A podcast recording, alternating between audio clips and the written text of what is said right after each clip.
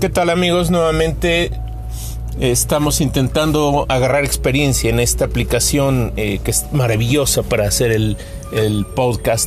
Eh, segundo capítulo, segundo intento que hago y espero que sea algo de interés para ustedes. Thank you very much guys. This is the second time I'm trying to use this application to do some podcast. So hopefully You will get everything I say in Spanish. Quiero intentar compartir con ustedes un poquito sobre mi lengua materna, español, para el grupo de Facebook de eh, práctica y aprendizaje del idioma inglés y español. Muchas veces eh, nos esforzamos, nos esmeramos en, tomar clases, tomar cursos, en eh, dedicarnos al aprendizaje formal. Sometimes, many times actually, we try to get involved with formal education, taking lessons, taking classes, attending to classes. Y resulta que, desde mi punto de vista, es más fácil para algunas personas, me incluyo, el vernos forzados, vernos obligados a hablar el idioma. Eh, personalmente me tomó un par de años tener un dominio considerable del idioma inglés como segunda lengua, eh, precisamente porque me vi obligado a hablarlo por cuestiones de trabajo y ah, aunado al hecho de que me gusta, me gusta mucho el idioma. Eh, probably you guys are trying to do your best, learning lessons, reading books, attending classes, but I would like to recommend you to to encourage yourself. I'm sorry if I'm not using the correct words.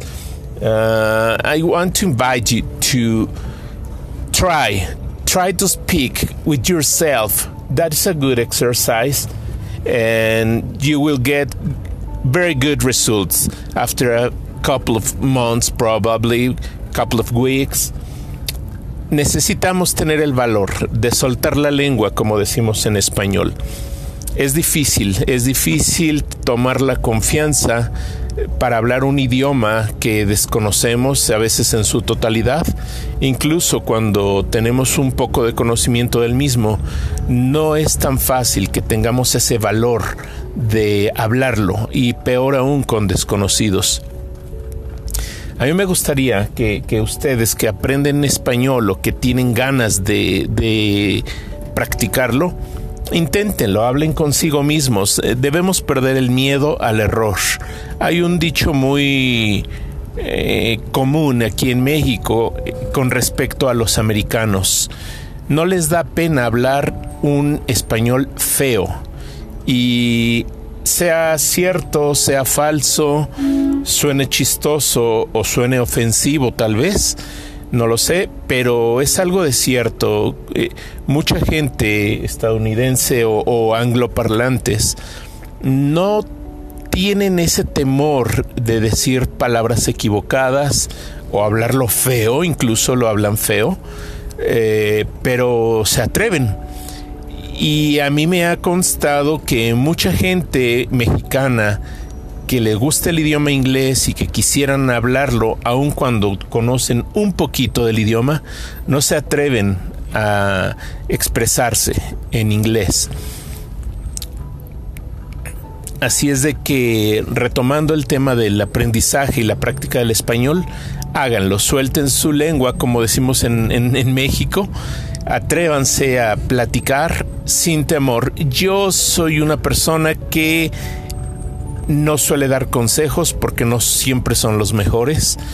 Em, a veces me brinco muchas reglas ortográficas. No tener mala ortografía, pero sí no atarse a esas reglas ortográficas.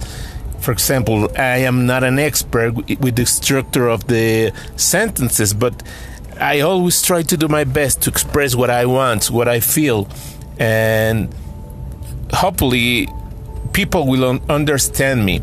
Yo creo que como seres humanos tenemos la capacidad de corregir a quien lo necesita de una manera sutil, de una manera educada, de una manera correcta. Una disculpa si este audio suena un tanto más viciado que el anterior. Estoy haciendo una prueba. Esta ocasión, this time, I'm not using um, headphones. No estoy usando una diadema con micrófono esta ocasión. Así es de que muy seguramente ustedes estarán escuchando eh, el sonido más viciado o algo de sonidos del exterior. Eh, espero que todos estén teniendo una buena semana.